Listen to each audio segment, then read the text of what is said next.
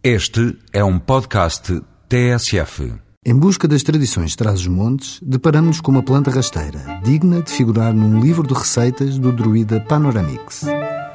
São os pimpilros e, tal como as azedas e a marugem, dão uma excelente salada para a primavera.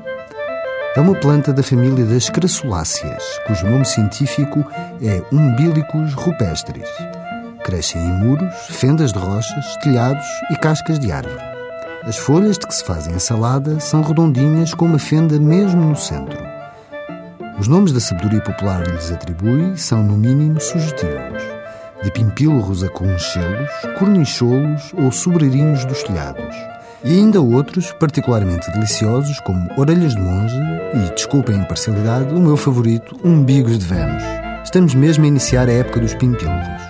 Como precisam de água para despontarem, as chuvas dos últimos dias vão ajudar ao aparecimento da flor, marcado, salvo seja, entre abril e junho. Quanto ao sabor, é no mínimo surpreendente. Semelhante à chicória selvagem, tem um pouco de mais personalidade. É mais picante e deixa um aroma único no palato. Até para a semana, com mais produtos e sabores tradicionais.